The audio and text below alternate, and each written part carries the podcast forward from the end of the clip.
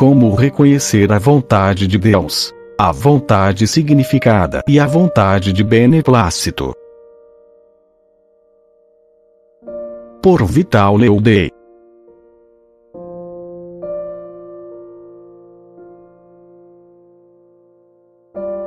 Deus nos faz conhecer a sua vontade de dois modos. O primeiro é chamado de vontade de Deus significada, e podemos conhecê-la pelos mandamentos que Deus nos deu. O segundo modo é chamado de vontade de beneplácito, e podemos conhecê-la em todos os acontecimentos que Deus nos envia. A vontade significada nos indica, de maneira clara e com antecedência, todas as verdades que Deus quer que nós creiamos, todos os bens que Ele quer que nós esperemos, as penas que temamos, as coisas que amemos, os mandamentos que observemos e os conselhos que sigamos. Nós a chamamos de vontade significada, porque nos indica explicitamente tudo que Deus quer que nós creiamos, esperemos, temamos, amemos e pratiquemos. A adequação de nosso coração à vontade significada consiste em que queiramos tudo quanto a divina bondade nos manifesta ser de sua intenção crendo segundo sua doutrina, esperando segundo suas promessas, temendo segundo suas ameaças, amando e vivendo segundo seus mandamentos e recomendações. Essa vontade significada abraça quatro partes, que são as seguintes: os mandamentos da lei de Deus e da Igreja, os conselhos, as inspirações, e as regras e constituições da vida consagrada. Vamos tratar de cada um deles. Os mandamentos da lei de Deus e da Igreja. É necessário que cada um obedeça aos mandamentos de Deus e da Igreja, porque é vontade de Deus absoluta, que quer que os obedeçamos, se desejamos nos salvar. Os conselhos. É vontade de Deus que guardemos os seus conselhos, que existem para favorecer a caridade, mas não é imperativa e absoluta como os mandamentos. Assim, quando deixamos de cumprir os conselhos, sem menosprezá-los, mas porque acreditamos que não temos força suficiente para obedecer a tais conselhos, nós não perdemos a caridade, nem nos separamos de Deus. Além disso, nem é possível que sigamos todos, mas só aqueles mais conformes à nossa vocação.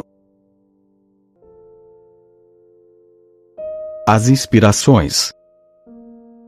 Nas inspirações, Deus nos indica as suas vontades sobre cada um de nós de maneira mais pessoal. Santa Maria Egípcia se sentiu inspirada ao contemplar uma imagem de Nossa Senhora. Santo Antônio, ao ouvir o Evangelho da Missa. São Pacômio, vendo um exemplo de caridade. Santo Inácio de Loyola, lendo a vida dos santos.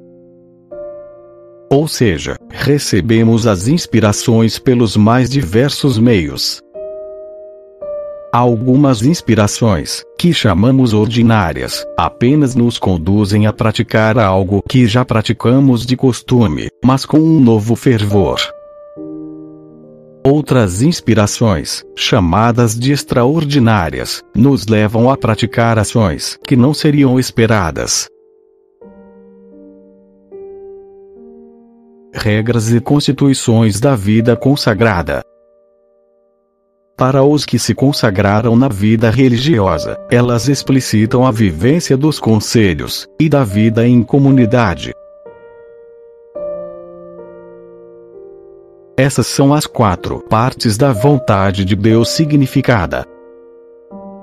Além dela, também temos a vontade de beneplácito de Deus. Ela se manifesta em todos os acontecimentos, em tudo aquilo que acontece. Na enfermidade e na morte, na aflição e na consolação, na adversidade e na prosperidade. Em uma palavra, teme todas as coisas que não são previstas.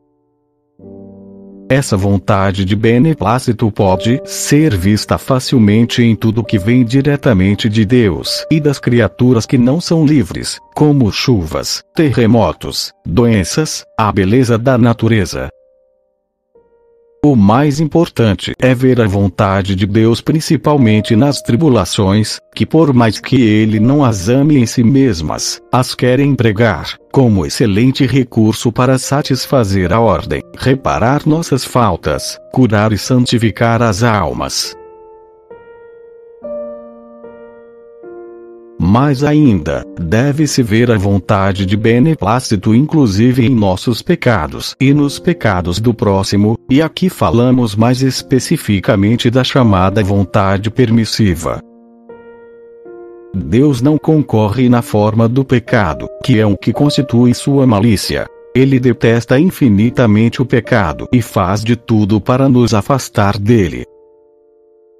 Ele o reprova e o castigará, mas, para não nos privar da liberdade que nos concedeu, como nós nada podemos fazer sem o concurso de Deus, que é o primeiro motor de tudo, ele nos concede tudo o que é material no ato pecaminoso, o que, aliás, nada mais é que o exercício natural de nossas faculdades. Por outro lado, Deus quer tirar o bem do mal, e para isso faz que nossas faltas e as faltas do próximo sirvam para a santificação das almas, pela penitência, pela paciência, pela humildade, pela mútua tolerância, etc. Ele quer também que, mesmo cumprindo o dever da correção fraterna, suportemos o próximo, que lhe obedeçamos quando ele tiver autoridade sobre nós, enxergando os instrumentos de Deus até mesmo em suas exigências e falta de razão, pois Deus se serve de tudo para nos exercitar na virtude. Por tal motivo, São Francisco de Sales não tinha medo em dizer que por meio de nosso próximo é como Deus especialmente nos manifesta o que ele deseja de nós.